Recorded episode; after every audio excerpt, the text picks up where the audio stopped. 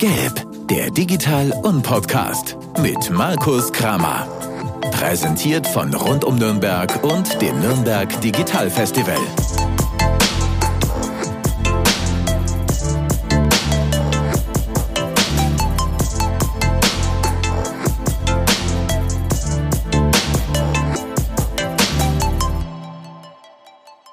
Ich sage Servus und herzlich willkommen zu einer weiteren Ausgabe des Gelb Podcasts, eurem Podcast des Nürnberg Digital Festivals. Meine Gäste heute sind gleich zwei an der Zahl. Josef Winkler und Christian Lammers sind heute hier. Herzlich willkommen, ihr zwei. Hi, grüß dich. Hallo zusammen. Wir wollen heute über ein White Paper sprechen, das die beiden veröffentlicht haben. Und ähm, das trägt den Titel Nachhaltige, datengetriebene Business Model Innovation. Und aber bevor wir in die Themen einsteigen, glaube ich, äh, sprechen wir mal ganz kurz über euch beide. Ähm, Christian, du bist Standortleiter in Nürnberg von Nexum. Nexum dürfte, glaube ich, den Festival-Teilnehmern und der Community bekannt sein oder schon Hoffen mal wir gehört mal, ne? ähm, was heißt es? Was sind deine Aufgaben? Und vielleicht magst du dich unseren Hörern ganz kurz vorstellen. Gerne, genau. Ähm, servus, der Chris. Ich bin jetzt quasi seit Oktober 2019 bei der Nexum. Nexum an sich kommt aus Köln, ne, ähm, Agentur für Digitales und haben jetzt auch einen Standort in Nürnberg. Bin zum einen eben tätig für den Standort in Nürnberg und zum anderen für den Geschäftsbereich digitale ähm, Geschäftsmodellinnovation und Company Building. Ähm, genau, da machen wir quasi alles von der digitalen Strategieberatung bis hin zum Company Building. Und genau, Nürnberg Digital Festival für uns wichtig. Letztes Jahr waren wir dabei und dieses Jahr sind wir auch wieder dabei. Das ist hervorragend. Josef, du bist Mitgründer von Dandy Data and Design GmbH. Was ist eure Mission oder was tut ihr? Ich meine, auch wenn die Firmierung das vielleicht schon vermuten lässt, aber magst auch du dich vielleicht kurz vorstellen? Ja, gerne. Also, wir sind Dandy Data and Design GmbH. Wir sind an der Schnittstelle von strategischem Design und Data Science unterwegs. Und das hehre Ziel als Unternehmen ist die Verbindung von menschlicher Intelligenz und künstlicher Intelligenz. Das heißt, im Kern äh, KI natürlich als ein Riesenthema, Mhm. Kerntechnologieentwicklung bis rauf zu Organisationsentwicklungsthemen. Das heißt auch zu mir. Ich persönlich arbeite als Service Designer und strategischer Designer, bin auch sehr viel im agilen Kontext unterwegs, als Agile Coach und Organisationsentwickler. Und ja, und das ist auch die, die Rolle, die wir gespielt haben oder spielen in der Zusammenarbeit mit Nexum, dass wir sagen, wir bringen halt eine neue Perspektive mit rein und ähm, schauen, was sich daraus ergibt. Ziemlich spannend. Also ihr habt ja letztes Jahr zusammen einen Vortrag auf, im Rahmen des Festivals äh, gehalten. Genau. Und aus diesem Vortrag oder dieser Zusammenarbeit ist letzten Endes auch dieses White Paper entstanden. Ist ja schon fast eine Success Story des Festivals. Aber äh, ja, vielleicht, wie, wie kam es dazu, dass ihr euch dem Thema angenommen habt und äh, dazu eine Veranstaltung auf die Beine gestellt habt? Magst du? Ich kann starten. Genau, also im letzten Jahr waren wir ähm, unter anderem Sponsor, haben verschiedene Vorträge und Workshop-Formate halt auf Nürnberg Digital präsentiert. Und für uns war es halt wichtig, so ähm, das Thema Geschäftsmodellinnovation nochmal mit dem Thema Nachhaltigkeit zu kombinieren. Sind da auch ein bisschen auf die Punkte gekommen, okay, was ähm, können da Daten führen, eine Rolle spielen? Und durch eine erst berufliche, jetzt auch private Freundschaft dann auch zum Josef ging halt schnell die Frage einfach mal, hast du Bock mitzumachen?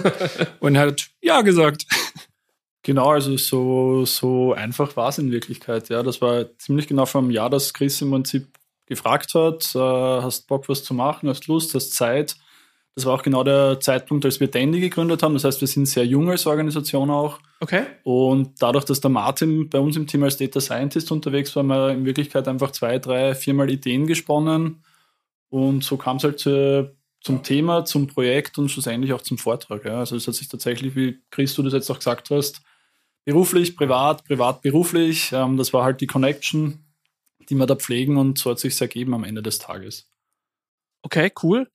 Und die, das White Paper ist sozusagen eins zu eins das übernommen, was ihr im Vortrag oder was in der, ihr in der Veranstaltung präsentiert habt und vorgestellt habt? Oder das heißt, Thema war auch das gleiche oder ist das sozusagen schon die Weiterentwicklung und die Fortführung des Themas? Also schlussendlich, der Vortrag war die Inspiration entlang eines äh, Projekts, das auch wirklich mal zu teilen und zu sagen, ist das, was wir tun, ist das verstehbar, ist das äh, verdaubar, äh, kommt das an, was ist die Resonanz? Das ist wirklich so die Idee dahinter gewesen, das als Vortrag mal zu verpacken. Mhm. Das war im Rahmen des Digitalfestivals, wie du schon gesagt hast. Und schlussendlich war das White Paper die logische Weiterentwicklung, weil wir gesagt haben, das, was wir da jetzt versucht haben, in einer, ich glaube, 40 Minuten Session Mhm. Ja. mal äh, mit Hilfe von Slides und äh, einer Geschichte zu, zu, zu teilen, das einfach wirklich in der, in der Printformat zu bringen, das natürlich in erster Li- Linie digital auch ist. Und ja, und einfach tiefer reinzugehen. Und auch da haben wir gemerkt, in Wirklichkeit, äh, auch das hat Grenzen, weil wir, wir hätten wahrscheinlich ein Buch schreiben können, um zu sagen, wir sprengen den Rahmen nicht, weil das war mitunter auch die größte Herausforderung, Ja. oder? Auf jeden Fall. Also dann halt wirklich den Kern rauszuarbeiten, weil du sagst, der White Paper hast ja, sage ich mal, eine gewisse Seitenanzahl, damit du dann Mhm. irgendwie die, die Endkonsumenten nicht langweilst.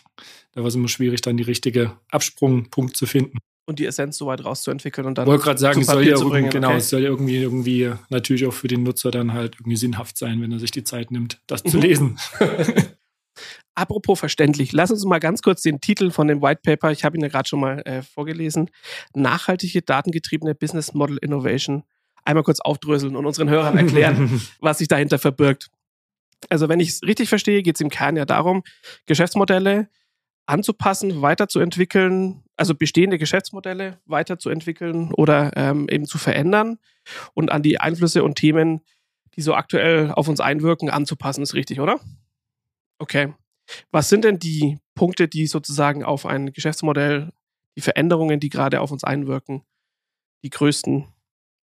Also wenn man natürlich halt den Punkt des White Papers aufgreift, ne, es gibt da die zwei Themen, ich würde mal mit der Nachhaltigkeit anfangen, Mhm. ist ja ein riesiges Thema, was halt auf die Geschäftsmodelle aktuell einen extremen Einfluss hat, sei es halt die bestehenden, aber natürlich, wenn du jetzt Startup bist oder auch halt im Bereich der radikalen Innovation unterwegs bist, auch für neue. Zum Mhm. einen natürlich, sei es jetzt EU-seitig, die gesetzlich gesehen halt einige Vorgaben macht, wo ich halt gucken muss, dass ich halt mein Geschäft nachhaltig aufziehe. Ähm, Äh, Darf ich ganz kurz einladen? Was heißt denn ein, wa- wa- wann ist ein Geschäftsmodell nachhaltig? Wann ist es nachhaltig? Es Ja. gibt dann natürlich verschiedenste ähm, Aspekte, ökonomisch, ökologisch, sozial. Es gibt ja die ähm, 17 ESGs, die aufgestellt wurden. Und ähm, einfachstes Beispiel ist, äh, wir haben ja auch den, das Beispiel von der Holzen AG, die einen Holzwerkstoff hat, dass man schaut, dass die Werkstoffe immer wieder in den Kreislauf zurückkommen, dass ich nicht Okay. immer wieder neue abbauen muss und den Rest wegschmeiße. Letztendlich eine Art Kreislaufwirtschaft, ne, dass ich halt Mhm. immer wieder die Sachen, die ich halt reingebe, wiederverwenden kann, weiterverwenden kann und so wenig wie möglich neu hinzunehme, dass ich das halt nachhaltig immer wieder nutze. Aber du hast natürlich auch den Punkt Mitarbeiter, Umsätze Mhm. und so weiter und so fort. Okay, also nicht mehr Ressourcen sozusagen verwenden, als in natürlicher Form nachkommen können. Richtig, und genau. zu Also, das, verbrauchen, okay. genau. also aktuell ist ja das Thema, dass wir natürlich mehr verbrauchen, als unsere Mutter Erde aktuell für uns herstellt. Mhm. Und jeder, der eins und eins zusammen addieren kann, merkt dann, okay, irgendwann ist Schluss. Mhm. Was machen wir dann? Mond, Mars und Co. sind jetzt noch nicht bewohnbar. Von daher gucken wir mal, dass wir hier ein bisschen länger bleiben können. Ähm, und daher kommt halt dieser ähm, dramatische Fokus so Richtung Nachhaltigkeit in Okay. allen Aspekten. Ähm, hat dann Nachhaltigkeit die Digitalisierung an der Stelle abgelöst oder ist das der das Nee. auch ein Faktor, der. Das ist halt ein wichtiger Teil. Ne? Okay. Also du hast natürlich halt Punkte, wo die Digitalisierung dich extrem unterstützen kann bei dem Mhm. Thema Nachhaltigkeit. Ähm, wir hatten es ja gerade schon mal angesprochen, ne, sei es jetzt Supply Chains, also halt, dass ich dann eine Nachverfolgbarkeit habe, wenn ich halt Mhm. auch die gesetzlichen Vorgaben habe, dass ich meine ganze Lieferkette, Lieferkettengesetz einhalten muss mit einer Digitalisierung, also mit digitalen Tools. Es gibt auch viele spannende Startups schon auf der Ebene. Kann ich das einfach nachverfolgbar machen, kann halt auch sagen, okay, ich bin dann halt irgendwie ähm, Richtung, nach, Richtung Nachhaltigkeit auch zertifizierbar. Mhm. Und da helfen die Tools natürlich extrem. die Tools helfen. Jetzt hatten wir gerade schon drüber gesprochen, dass es in dem White Paper ja im Prinzip darum geht, ein bestehendes Geschäftsmodell einer Mhm. fiktiven Firma weiterzuentwickeln und auf diese Einflüsse anzupassen. Ähm, das funktioniert aber mit neuen Geschäftsmodellen genauso, ne? Genau. Also ich meine, grundsätzlich der Titel ist ja Business Model Innovation. Ne, du Mhm. hast inkrementelle Innovation, das bedeutet, ich habe etwas und entwickle dies weiter, innoviere weiter. Mhm. Kann natürlich auch den Weg der radikalen Innovation gehen. Ich sage, ich gehe komplett raus aus dem, was ich habe. Ich Okay. habe eine komplett neue Idee, gründe vielleicht sogar eine extra neue Firma dafür. Ähm, oder letztendlich der ganze Bereich der Startups, die ja quasi aus dem Nichts, nenne ich es mal vorsichtig, Mhm. plötzlich erscheinen und neue Geschäftsmodelle auf den Weg bringen. Okay. Der zweite Teil im Titel ist das Thema Datengetrieben. Ähm, korrigiert mich auch an der Stelle, wenn ich es, wenn ich äh, Mist erzähle. Es geht darum, äh, Niemals. Ge- ich bitte darum, äh, Geschäftsmodelle auf Basis von schon erhobenen Daten anzupassen, beziehungsweise diese Daten entsprechend auszuwerten und zu verarbeiten und daraus Informationen, Anpassungen für Geschäftsmodelle zu generieren. Richtig? Ähm, ja und äh, nein. Also im Prinzip Okay. ist es so, dass wir mit Datengetrieben zum einen das beschreiben, was du jetzt auch kurz und knapp mal zusammengefasst hast, und zum anderen, und das ist ganz, ganz zentral auch an der Arbeit, bestehende Datenpools im Unternehmen erstmals auch zu mappen, ähm, Datenprozesse oder datengetriebene Prozesse zu, zu mappen und zu schauen, was gibt's im Unternehmen heute tatsächlich an, an Daten, die erhoben werden, die Mhm. durch Maschinen generiert werden oder, oder, oder. Das heißt, es gibt ja auch sehr, sehr viele unterschiedliche Datentypen. Das ist das Mhm. eine Thema, da wirklich auch mal ein Bewusstsein zu schaffen, welche Daten im Unternehmen vorhanden sind. Und zum anderen auch zu schauen, welche Daten von extern kommen könnten. Das heißt, welche Datenpools, die im Geschäftskontext sinnvoll sind. Das könnten Wetterdaten sein, das können Verkehrsdaten sein oder, oder, oder. Ähm, einfach auch von extern mit reinzuholen und zu sagen, wie kann ich die noch nutzen, um ein bestehendes Produkt weiterzuentwickeln, Effizienzsteigerungen, Effektivitätssteigerungen oder, oder, oder zu schaffen. Okay. Genau, das ist so die zweite, die zweite Richtung. Und ich glaube, ganz zentral ist, dass, weil wir jetzt schon von Tools gesprochen haben, Mhm. dass Tools am Ende kommen hoffentlich. Also zu Beginn geht es schon um äh, Data Awareness, Data Literacy, das heißt wirklich auch ein Bewusstsein zu schaffen und ein Verständnis zu schaffen, was Daten überhaupt sind. Weil ich bin jetzt mal so frei und, welche sage, ich habe. Genau, welche Ja. ich habe, weil am Ende des Tages alles, was uns umgibt, sind Daten. Ob wir jetzt von digitalen Daten reden, analogen Daten, schlussendlich alles, was du zählen kannst, alles, was du messen kannst, ja. Auch Kommunikation kannst du sagen, ist faktisch nichts anderes als Datenpunkte, Mhm. die sich erheben lassen, die sich speichern lassen, die sich auswertbar machen lassen. Und das gilt sowohl für die, wie der Chris schon gesagt hat, inkrementelle Weiterentwicklung oder auch die Disruption oder was du jetzt als radikale Innovation bezeichnet hast, also wirklich dieses äh, dieses disruptive Vorgehen zu sagen, wir, wir haben jetzt einen Cut und das ist eine komplett neue Serviceentwicklung, Produktentwicklung innerhalb eines bestehenden Unternehmens. Okay. Das heißt, so das Argument, also es es gibt sowohl interne als auch externe Datenquellen. Das heißt, so das Argument ähm, von wegen, dass kleine Unternehmen gar nicht so viel Daten erheben, mit denen man arbeiten könnte, das ist eigentlich gar nicht so wirklich stichhaltig. Also würde ich, würde ich so unterschreiben. Ich glaube, am Okay. Ende bei kleinen Unternehmen ist mir die Frage, welchen Mehrwert schaffen wir? Ja, und das ist auch ganz, ganz zentral in der Arbeit mit Daten, ähm, Mhm. Kosten-Nutzen-Rechnung zu machen. Und ich glaube, dass wir alle, auch als, als Endkunden, wir sind jetzt natürlich im Unternehmenskontext, aber schlussendlich, wir haben alle unglaublich viele Daten und auch kleine Unternehmen, wie du sagst, Mhm. selbst kleinere Agenturen hätten wahrscheinlich schon sehr viele Daten, mit denen sie sehr, viel mehr machen könnten, Mhm. als sie Okay. heute glauben, ja. Okay, das heißt, es gibt also keine so eine äh, Unternehmensgröße, ähm, ab der es, oder wie, wie erlebt ihr das? Wie funktioniert das mit der Datenerhebung? Ist es tatsächlich so, dass ähm, auch kleine Unternehmen zwar viele Daten, wie du sagst, ähm, erheben und irgendwo gespeichert haben, aber sich dessen gar nicht bewusst sind, dass man das verwenden kann und daraus was machen kann? Oder ist es so, dass ihr da tatsächlich an, bei, an vielen Stellen oder bei vielen Kunden auf der grünen Wiese startet und euch von extern wahnsinnig viel holen müsst? Also im Prinzip ist es so, dass ich sagen würde, dass es beides sein kann, dass wir idealerweise kannst du Datenstrukturen, Datenprozesse, Datenarchitekturen aufbauen. Mhm. Wenn du die Möglichkeit hast, da reden wir wahrscheinlich vor allem von Startups, gilt meiner Meinung nach aber genauso auch für Mittelstand oder, oder Corporate-Welt, weil am Ende des Tages ist das Verständnis wiederum der springende Punkt und ähm, unsere Erfahrung zeigt uns, äh, wir reißen das Ganze leicht auch im White Paper an, dass die Erfahrung und der Umgang mit Daten oft eine Herausforderung sind. Das heißt, du brauchst tatsächlich auch MitarbeiterInnen im Unternehmen, die im Data äh, Analystinnen Umfeld zu Hause sind, im Data Science Umfeld zu Hause sind, die idealerweise sogar Programmierkenntnisse haben und, und, und. Da gehen wir dann in die Richtung Algorithmen beispielsweise, Entwickeln von Datenmodellen. Und das ist das, wo ich sage, ähm, grüne Wiese ist super. In Wirklichkeit, sobald du ein Geschäft am Laufen hast, gibt's die grüne Wiese in der Regel schon gar nicht mehr. Okay. Und du Brownfield. arbeitest, genau, Brownfield, und du arbeitest mit dem, was du hast. Und wir sind halt im Startup-Bereich viel unterwegs. Das Okay. heißt, das sind Unternehmen, die Early Startup Stage, also wirklich die ersten ein, zwei, drei Jahre schon äh, im Markt mit drinnen sind. Das heißt, da ist es noch sehr schön, weil du sehr viel modellieren kannst und sehr viel neu machen kannst. Und in bestehenden mittelständischen Unternehmen oder Corporate Welt ist es tatsächlich so, dass du halt bestehende Systeme berücksichtigen musst und ganz, ganz wichtig, Tools berücksichtigen musst. Und am Ende des Tages, habe ich vorhin schon kurz gesagt, auch das Thema Kultur und Organisation immer ganzheitlich betrachten musst, weil zu sagen, wir machen da jetzt einen auf Data, es klingt toll, ja, Mhm. wir können es super gut kommunizieren, nur wenn die Organisation nicht dazu bereit ist, die Mitarbeiterinnen und Mitarbeiter nicht bereit sind, Digitalisierung als Stichwort, dann kannst du mit Daten auch nicht wirklich mehr machen, als zu sagen, jo, ist da, aber das war's dann, ja. Vielleicht eine Momentaufnahme, irgendwelche Genau. Erkenntnisse Das generieren, heißt aber Bereitschaft, ja. Bereitschaft, Verständnis, ähm, und Lust, tatsächlich auch Daten nutzbar zu machen, Digitalisierungsmöglichkeiten zu nutzen, ob das jetzt im Nachhaltigkeitskontext ist oder mhm. generell im Produkt-Service-Kontext oder Supply Chain, was wir vorhin geredet haben. Ja. Mhm. Vor dieser Sendung übrigens, nicht in der Sendung. Genau. Das heißt, super spannendes Thema und für mich halt, sage ich, komme mal aus der Design-Ecke. Mhm. Äh, Martin bei uns kommt aus der Data Science-Ecke, der okay. hat im, im, im Business Intelligence-Kontext angefangen. Das heißt, damals noch ganz klassisch Excel-Reports zu erstellen vor 15 Jahren und das hat sich einfach so krass und so schnell entwickelt, dieses Feld, dass du sagst, Data Science ist aktuell halt wahrscheinlich der heiße Scheiß, ja. Das, glaube ich, kann man, kann man so unterschreiben, ja. Und würden wahrscheinlich auch alle Hörer ja. da draußen, glaube ich, äh, zumindest ähnlich sehen. Das ist richtig.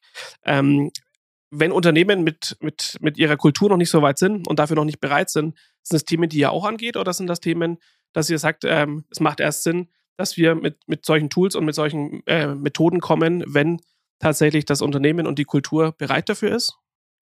Also, das noch kurz zu beantworten, das denken wir in den Projekten mit, weil es okay. ganz, ganz wichtig ist, eben Data Awareness, Data Literacy zu schaffen. Mhm. Und das ist auch unsere Erfahrung. Wir haben jetzt auch ein gemeinsames Projekt beispielsweise mit der Nexum.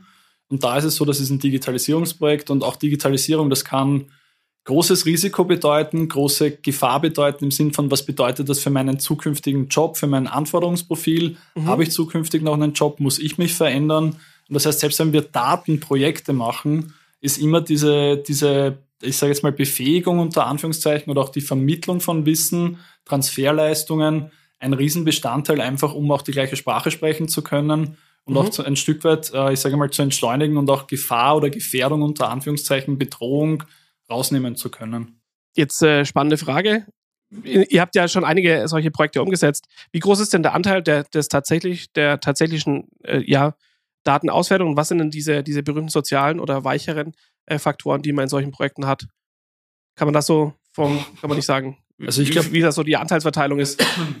Also ich glaube, eine Blaupause gibt es da nicht. Ich kann, was ich aus der eigenen Projekterfahrung sagen kann, es ist sehr viel Hirnschmalz, sobald es wirklich in die wissenschaftliche Recherche geht, mhm, die Nutzbarkeit ist, ja. oder Nutzbarmachung. Das ist wirklich was, wo ich sage, das ist viel, viel Eigenarbeit dann. Mhm. Und am Ende des Tages, und das gilt wahrscheinlich auch für alle anderen Projekte, du hast immer diesen sozialen Aspekt mit drinnen, egal ob das auf Führungskräfteebene ist, um, um da Partnerschaften und Freundschaften quasi Allianzen schmieden zu können oder dann wirklich auf der operativen Ebene, dass du die Leute, die du ja am Ende des Tages brauchst, weil die Wissensträger und ja. Wissensträgerinnen am Ende mhm. des Tages sind, oftmals auf operativer Ebene, damit du die mit reinholen kannst. Ja, das heißt, okay. das ist für mich persönlich, persönliche Überzeugung, ein riesen, riesen ähm, Anteil an der Arbeit mhm. und ist ganz, ganz wichtig, auf sozialer Komponente oder sozialer Ebene auch wirksam zu werden. Ja.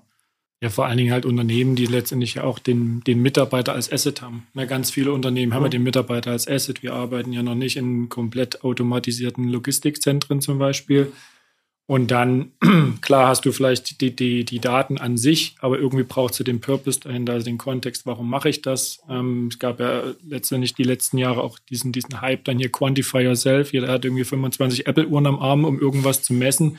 Aber wofür? Also was ist das Ziel? Was mache ich damit? Und dann kommt halt der Mitarbeiter halt mit rein, der, die soziale Komponente. Was ist denn der Vorteil, warum wir reingehen, warum wir diesen Change antreiben? Mhm. Und der kommt ja meistens auch mit einem Gesamtprojekt, wie jetzt Josef schon gesagt hat, Digitalisierung mhm. und Co. mit sich. Mhm, genau. Okay. Vielleicht nochmal zum, zurück zum, zum eigentlichen White Paper. Mhm. Wie, ist es, wie ist das White Paper aufgebaut? Also für alle, die sich, die vielleicht Interesse daran haben, was ist so die, wie, wie seid ihr vorgegangen? Was ist, was ist alles drin? Was erwartet mich als derjenige, der es vielleicht liest? Das sage ich nicht. Bitte lesen. Nein, okay. natürlich. Wir machen mal eine Sneak Preview. Ähm, grundsätzlich reißt halt letztendlich das Thema erstmal an. Also grundsätzlich ist dahinter ein dreistufiger Prozess, ein Vorgehen halt, den wir letztendlich entwickelt haben zusammen mit ähm, Dandy. Und hier geht es ähm, letztendlich um die, um das Aufgleisen des Projektes, sage ich mal, erste Kontakt herstellen, Kunden herstellen, Aufzeigen der Daten und dann, wie kann ich das halt in, in Innovationsgedanken reinbringen? Wie kann ich da starten, halt erste neue Geschäftsmodelle zu identifizieren oder Weiterentwicklung des bestehenden Geschäftsmodells zu identifizieren? Ähm, zu Beginn im White Paper gibt es auch ein paar Rahmenbedingungen. Ne? Warum Nachhaltigkeit, warum datengetrieben? Du hast die Fragen gerade auch schon mhm. gestellt. Jeder stellt sich die Fragen. Wir geben da ein bisschen Kontext, wo, woher kommt jetzt dieser Schwung Richtung Nachhaltigkeit. Jeder fühlt es natürlich, aber es gibt eben auch harte ja, ja, Benchmarks ja. und Regularien da draußen. es, es schwebt so ein bisschen durch den Raum, aber es dann äh, greifbar zu machen, ist, glaube ich. Ja, genau, okay. also da geben wir auch einen Kontext, warum wir uns auf dieses Thema fokussiert haben und dann letztendlich aber auch einen Ausblick, weil das hört irgendwann auf, Mhm. wie man dann letztendlich auch weitermachen könnte. Okay. Und dann natürlich unsere E-Mail-Adressen. Zweite Frage, wo gibt's das? Wo kriege ich es her, wenn ich es haben will? Also, wenn du es haben willst, äh, schicke ich es dir gerne nochmal. danke, danke. Ja. Nein, also wenn, wenn ihr Interesse dann habt, ihr findet das White Paper zum einen auf der Seite der Nexum AG genau. und zum anderen auch auf unserer Seite auf äh, bandy.dndy.de. Auch da ist der Download-Link da und es ist im Prinzip natürlich kostenfrei. Und wie es der Chris schon gesagt hat, wir führen euch durch. Es ist auch eine hohe Flugebene. Es ist kein äh, wissenschaftliches Paper im Sinn von, es ist jetzt nicht die Zielgruppe zu sagen, Experten, Expertinnen, sondern wirklich auch, auch da wieder das Thema Awareness, Bewusstsein schaffen, Mhm. äh, Erfahrungen anbieten, Learnings anbieten und Mhm. zu sagen, was sind für uns, was war das Projektvorgehen am Ende des Tages. Das machen wir transparent, das beschreiben wir darin auf einer Ebene, die es verständlich und verstehbar macht und die es hoffentlich auch gut greifbar macht für die eigene Arbeit, wenn ihr sagt, ihr habt Interesse dran, mal zu schauen, wie könnte ich das Thema Daten mit reinbringen, wie könnte ich ein Circular Business Canvas aufbauen oder, oder, oder. Also der Vorteil ist halt, dass es wirklich an einem Praxiscase demonstriert wird. ne? Es ist auch nicht die reine Theorie, sondern wir haben halt, wie gesagt, ähm, quasi unsere Holzen GmbH, die halt für den Kunden steht, den wir nicht nennen dürfen, wie man sozusagen mit dem Kunden dann angeht, wie man startet. Und ich glaube, das hilft ja auch jedem, das ein bisschen greifbarer zu machen. Okay, wo kann ich dann halt starten? Ein wirklicher Case, ja. Genau, Genau, richtig. ja, ein ja. echter Case. Für alle, die die Holzen GmbH dann googeln, die gibt es tatsächlich nicht, ja. okay. Ähm, letzte Frage. Wo seid ihr äh, im Zuge des Festivals unterwegs, wenn man euch treffen will? Wo trifft man euch? Gibt es vielleicht den Vortrag äh, in ähnlicher Form nochmal mit dem Inhalt zu dem White Paper? Ähm, Oder wisst ihr noch nicht? Also das wissen wir noch nicht. Also man Okay. trifft uns auf jeden Fall. Ähm, bei uns wird es halt ähm, von der Nexum Richtung Geschäftsmodellinnovation wieder gehen. Wir Mhm. werden einen weiteren Teil unseres Vorgehens vorstellen. Es wird Richtung Deal und No-Deal gehen, wo Okay. man quasi eine methodische Entscheidung hat. Ähm, ist die Idee, die ich habe, etwas, was ich weiterverfolgen kann, was ich ausbauen kann, wo ich ein Geschäftsmodell, eine Firma gründe? Oder ist die Idee vielleicht noch nicht so weit und ich muss sie iterativ weiterarbeiten? Das ist eine Idee und wir werden sicherlich noch ein Thema Richtung Web3, NFT, Metaverse, fliegt ja auch gerade durch alle Köpfe. Ja, und alle Ähm, Medien, ja. Genau, wir werden es ein bisschen in diesen Business-Kontext setzen und wieder Geschäftsmodell dahinter klemmen. Welche Möglichkeiten gibt es dann halt für Mittelstand und Co., sich vielleicht jetzt schon damit auseinanderzusetzen, wo man in ein, zwei Jahren ansetzen kann. Okay. Hört sich spannend an. Cool. Wir verstehen uns ja als, als Un-Podcast, als Community-Podcast. Und ähm, deswegen möchten wir auch in jeder Podcast-Folge unsere Community, die Community des Nürnberg Digital Festivals, so ein bisschen mit einbinden. Und äh, wir haben auch dieses Mal wieder ein paar Fragen aus der Community zusammengetragen, die ich euch stellen möchte. Wir sagen nicht, wer sie gestellt hat, aber Schade. ich stelle sie, stell sie euch dennoch. Welche Tools, welche Apps erleichtern dir bzw. euch äh, euren Alltag?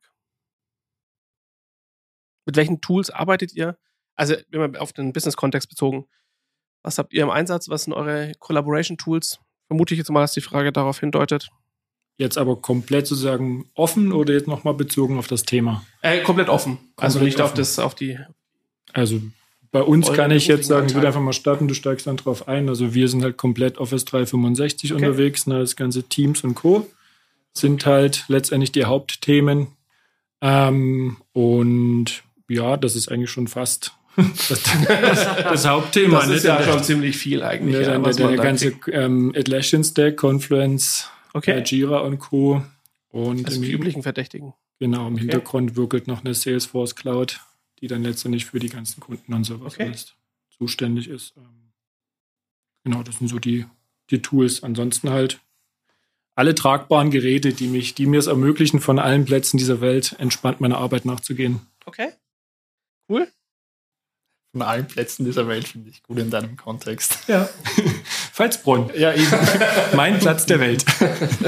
Ähm, was ich noch ergänzen kann, also wir haben tatsächlich auch, obwohl wir erst vor einem Jahr gestartet haben, jetzt ähm, begonnen auf Microsoft 365 zu migrieren. Mhm. Aufgrund der Kunden und Kundinnen, mit denen wir arbeiten, das sind in dem Fall eben Mittelständler und Corporates, logischerweise, weil das ist ja vermeintlich das einfach sichere Tool. Ähm, persönlich bin ich immer noch ein Riesenfan von Zoom, schon seit Beginn der Pandemie und davor. Also ist kein neues Tool schlussendlich. Mhm. Äh, Miro oder Miro, wie die äh, Denglisch-Menschen unter uns äh, es nennen würden, bin ich äh, definitiv ein Power-User seit vier Jahren mittlerweile. Finde ich unglaublich gut als, als, als Whiteboard. Ihr habt mhm. Mural noch im Einsatz als Gegenveranstaltung ja, sozusagen. Wir gehen vor allem jetzt auch noch Richtung FigJam, also was von Figma dann die Kollaboration zu den Designern nochmal ermöglicht. Okay. Figma wäre genau das würde ich jetzt auch noch nennen. Das ist auch ein ja. wichtiges Tool, was wir tatsächlich auch im Einsatz haben, aber was sich aber auch st stark weiterentwickelt hat. Wir arbeiten tatsächlich auch mit Trello nach wie vor, um auch unser CRM-Pipeline beispielsweise zu steuern. Ähm, unsere Arbeitspakete, weil wir ein Kanban-System einfach eingeführt haben und da sind wir tatsächlich bei Trello äh, also auf österreichisch spicken blieben, also hängen geblieben. und es funktioniert äh, großartig gut. Und am Ende des Tages auch da, ich habe es vorhin schon einmal gesagt, das Tool ist nicht die Lösung, das Tool kommt am Ende. So, sobald du Prinzipien, Werte einer Zusammenarbeit hast, als junges Unternehmen, als Mittelstand oder bei dir konkret im Team, ja. sobald klar ist, wer welche Rolle einnimmt, ist das Tool in Wirklichkeit dann nur noch Erleichterung oder, wenn du so möchtest, Befähigung, ja. Weil ich bin der Meinung, dass es bringt mir nichts, ein Tool einzuführen, wenn ich nicht weiß, wie ich damit arbeite oder warum, ja. Und es ist halt, es gibt so, so coole Sachen da draußen. Und wahrscheinlich könnte man da jetzt auch eine eigene Tool-Session drüber machen. genau. Und ich glaube, für mich persönlich, ich habe es genannt, ergänzt, äh, die Migration 365 tatsächlich aufgrund der, Kunden, aufgrund der Kunden gemacht. Nicht, weil wir glauben, das wäre das notwendige Tool, um in mhm. dem heute arbeiten zu können. Genau. Ähm, also das ist nicht abgesprochen. Die nächste Frage lautet, was ist denn wirklich wichtig für eine gute Teamzusammenarbeit? Es sind nicht die Tools, das haben wir gerade schon, haben wir gerade schon ähm, beleuchtet. Bin ich äh, gleicher Meinung übrigens.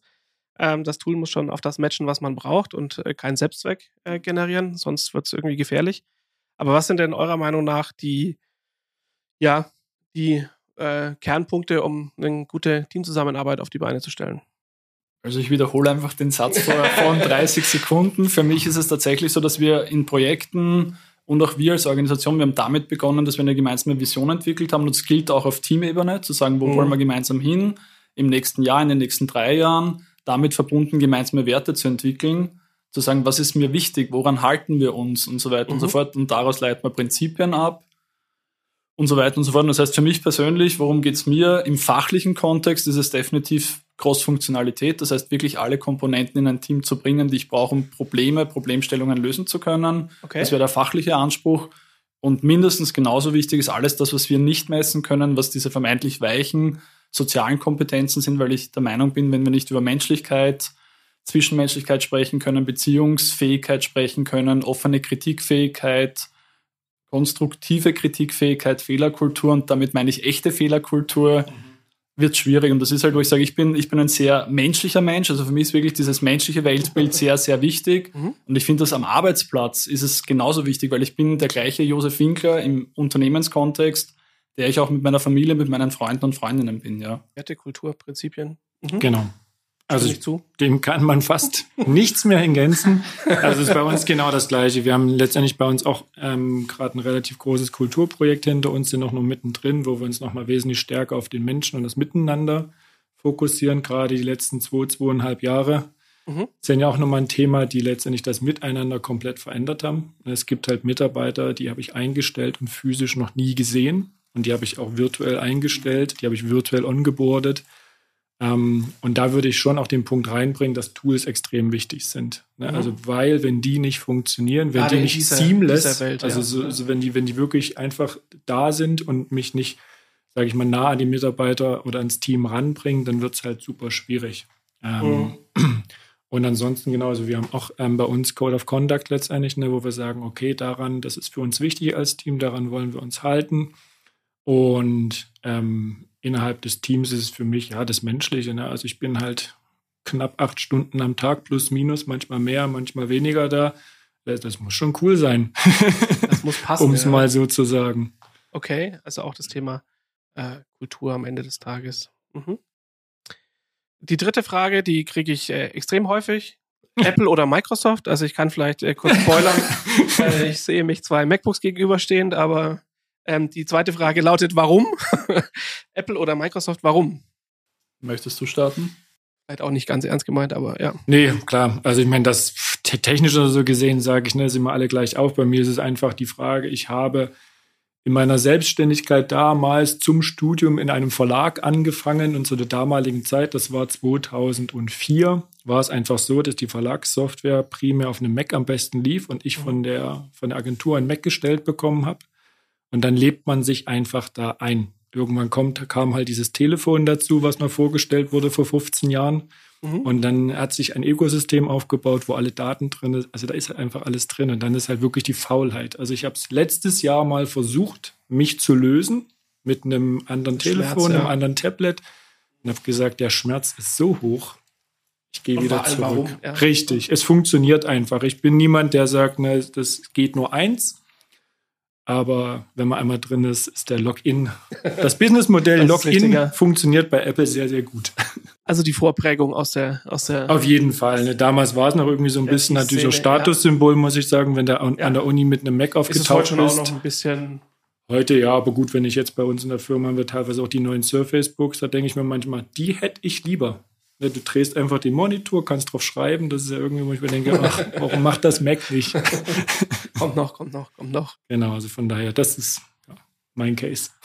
Ähm, mein Case ist umgekehrt tatsächlich, weil immer Windows-Nutzer und äh, auch im beruflichen Kontext sind wir damals Anfang der 2000er mit Windows äh, gefahren. Äh, ich war im, im digitalen Broadcasting-Kontext, also Streaming-Portalaufbau Anfang der 2000er in Österreich und schlussendlich war bei mir der Umstieg auf Mac dadurch bedingt, dass es dann auch ein Arbeitgeber war, zu dem ich gewechselt habe, war eine Kreativagentur. Wir haben Tourismus, äh, im Tourismus äh, Services entwickelt. Das war auch mein Umstieg sozusagen offiziell dann auf das Thema Service Design vor mittlerweile über zehn Jahren. Und privat ist es so, dass ich sage Pest oder Cholera, weil der Login-Effekt ist genau das, was Chris eben meint, zu sagen, geil. Das Warum für mich ist, ich sehe ich seh die Alternativenlosigkeit tatsächlich, sowohl privat als beruflich. Ja. Und ich habe Privates geschafft, mich äh, von iPhone, Samsung und Co. zu lösen und bin vor mittlerweile, ich glaube, zweieinhalb Jahren oder drei Jahren auf ein Fairphone umgestiegen. Okay. Auch das war riesen, riesen Schmerz, äh, mhm. weil die Migration gar nicht so einfach war. Und das ist halt das, was ich äh, auch bei Microsoft, Apple und Co., egal ob wir jetzt Hardware oder Software reden, so ein bisschen äh, schade finde und vermisse, ist, dass da halt tatsächlich die Nachhaltigkeit noch kein Thema ist. Du hast jetzt vorhin gesagt von Status oder du hast von Statussymbolen gesprochen, gesagt, für mich ist es Lifestyle. Ich habe ein MacBook, weil es einfach cool ist, ein MacBook zu haben. Und mein MacBook hier, das hier steht, das du auch siehst, ist cool. Ist 2012 ist cool. gebaut, ist mittlerweile, ich glaube, dreimal repariert und es läuft wie am ersten Tag. Das heißt, da ist tatsächlich cool, dass die Langlebigkeit gegeben ist. Und ich würde mir, glaube ich, schwer tun, auf Windows wieder umzusteigen oder auf eine Alternative umzusteigen, weil halt tatsächlich das, die Migration der Daten ist ein Riesenthema. Und das ist der Horror. Also das ist das, wo ich sage, ich hoffe, mein, mein, mein kleines Baby läuft noch lang genug. und ja, also hätte ich die Möglichkeit, ich würde es tatsächlich probieren, aber ich sehe halt tatsächlich keine, keine andere Option aktuell. Okay. Jetzt haben wir gerade schon äh, bei der Teamzusammenarbeit über Fehlerkultur gesprochen auch ich finde, dass das was extrem Wichtiges, ehrliche Fehlerkultur, was extrem Wichtiges ist. Es gibt da auch im Zuge des Festivals da ein paar Veranstaltungen zu. Und wir möchten ja als letzten Block des Podcasts, als letzten inhaltlichen Block etablieren, dass wir auch unsere Gäste fragen, ob es denn irgendeinen Fail gibt, den sie vielleicht zum Besten geben wollen, natürlich in Bezug auf das berufliche Wirken und ähm, auch was sie daraus unter Umständen lernen könnten, konnten. Von daher die Frage an euch beide. Gibt's was, was ihr, was ihr an der Stelle mit uns teilen möchtet? Ich glaube, es ist halt nicht ein kompletter beruflicher Kontext, obwohl es in meinem damaligen Berufskontext war. Ähm, ich war ja quasi die ersten fünf Jahre selbstständig im Eventbereich und habe dann unter anderem halt einen Wakeboard-Contest in Dresden damals organisiert.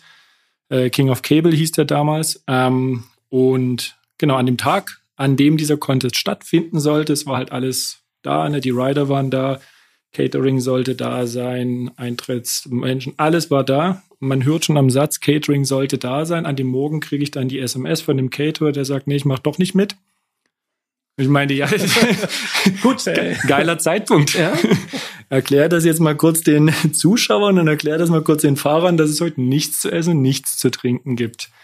Ähm, in der Kürze der Zeit dann halt schnell ähm, die Leute, die da waren, halt organisiert in die Autos geschmissen, zu sämtlichen Metros und Co. gefahren, die es halt so in der Umgebung in Dresden halt gab. Es war genau eine. Sämtliche Bratwürste und ähm, Grills und Holzkohle und alles, was es gab, aufgekauft und das ganze Ding halt schnell selbst auf die Beine gestellt. Und letztendlich, was habe ich daraus gelernt? Ich meine, danach hat es mich ja in eine Beraterlaufbahn irgendwann gepresst und ich habe halt gemerkt, du kannst dich noch so gut vorbereiten. Es kann ganz kurz vor einem sehr wichtigen Termin alles anders kommen, als du dir es ausgemalt hast. Und darauf muss man irgendwie vorbereitet sein, ähm, nicht in eine Schockstarre verfallen, irgendwie ein paar, ein paar Ausweichszenarien haben und nie alleine sein. Ne? Du hast halt immer ein gutes Team. Das ist, das habe ich halt gemerkt. Also wenn man halt ein gutes Team hat, dann schaffst du halt jeden Case, egal ob dir am Tag vorher die Bude abbrennt oder der Caterer absagt. Wenn du dann sagen kannst, okay, Jungs und Mädels natürlich, ähm, lass uns mal überlegen, wie wir jetzt hier die Kuh vom Eis kriegen und die Wakeboarder aufs Wasser, dann, dann klappt das. Und das hat sich bis heute durchgezogen. Sachen mache ich nie alleine. Ne? Also man mhm. sieht, White Paper kann ich auch nie alleine schreiben, sondern wir haben es mal mindestens mit Josef, auch mit Philipp und mit Martin gemacht. Also wir waren insgesamt zu viert, auch wenn wir jetzt nur zu zweit hier sind. Falls halt mal jemand ausfällt, dass dann halt ähm, jemand anderes da ist. Und das war für mich dann die Kernerkenntnis. Es kommt immer anders, als man denkt und man kann aber auch immer eine Lösung finden. Und nicht alleine machen. Okay. Cool. Sehr cool. Josef? Ich habe auch tatsächlich drüber nachgedacht. und ähm, für mich ist ein Fehl, den ich, den ich teilen möchte, tatsächlich das Thema Selbstständigkeit. Mhm. Ähm, ich war jetzt sehr lange nebenberuflich äh, selbstständig, so die letzten sieben, acht Jahre circa. Und äh, immer in Anstellung, weil ich diese, ich fand das sehr gut, zweigleisig zu fahren. Und schlussendlich ist das vielleicht ein Fail oder es ist ein Fail zu sagen, ich habe mit einem Freund und Kollegen hier in Nürnberg, als ich nach Nürnberg kam, begonnen, ein Unternehmen aufzubauen. Und ich glaube, mhm. der Fail da war, dass wir es nie geschafft haben, eine gemeinsame Vision zu entwickeln, obwohl wir sehr erfolgreich Projekte gemacht haben. Und schlussendlich ist das Projekt, diese Organisation, wir aufgebaut haben, jetzt in den Ruhestand gegangen. Stattdessen ist Standy geboren. Das heißt, das ist das Schöne, was ich mir mitnehme. Und trotzdem ist es so, dass ich sage, ähm, so wie der Chris jetzt gesagt hat, Team ist super wichtig. Für mich ist Zusammenarbeit immer, zumindest ein Gegenüber zu haben, extrem und enorm äh, gewinnbringend. Und am Ende des Tages, um das auch aufzugreifen, was du gesagt hast, ähm, ich, ich nehme da immer ganz, ganz gern meinen Lieblingsphilosophen, äh, Mike Tyson, ihr kennt den alle noch. Und der hat gesagt, everybody has got a plan until he gets punched in the face. Und das ist genau der Punkt zu sagen, bitte mach immer einen Plan, weil wenn du dann ins Strudeln kommst und so wie du das sagst mit dem Wakeboarden, hättest du nicht alles andere schon organisiert gehabt, du wärst sowas von aufgeschmissen gewesen. Und das ist das lost. Schöne, zu sagen, immer im Planungsprozess zu sein, ähm, immer auch äh, iterativ vorzugehen, sich Dinge anzuschauen, immer mit den neuesten, aktuellsten Fakten, äh, dem aktuellsten Wissen irgendwie handeln zu können. Und das ist auch ein Thema mit den Daten wiederum, ja. Zu sagen, wirklich ähm, informierte Entscheidungen treffen zu können. Und das mhm. ist das, wo ich sage, der Fail ist der Organisationsaufbau und der andere Fail ist zu sagen, wir sind so oft gebiased, dass wir sagen, für mich muss ich bestätigen, dass das der beste Weg ist. Und am Ende mhm. des Tages hoffe ich, dass wir uns immer auch andere Fakten organisieren oder halt ein Gegenbild, ein Gegenentwurf, eine Reflexionsfläche schaffen, um dadurch halt bestmögliche Entscheidungen treffen zu können. Für mich selbst als äh, Mensch, als Unternehmer und natürlich auch fürs Team und für ein Projekt beispielsweise. Okay. Stark. Vielen Dank, dass ihr das mit uns geteilt habt und vielen Dank für ein sehr spannendes, sehr kurzweiliges äh, Gespräch. Und äh, ich hoffe, es war nicht zu viel Business-Sprech für euch da draußen dabei. Und äh, ich danke euch beiden, dass ihr euch die Zeit genommen habt und hergekommen seid. Und äh, ich hoffe, dass wir uns im Zuge des Festivals irgendwo auf der einen oder anderen spannenden Veranstaltung wiedersehen. Und äh, sage danke fürs Zuhören und bis zum nächsten Mal.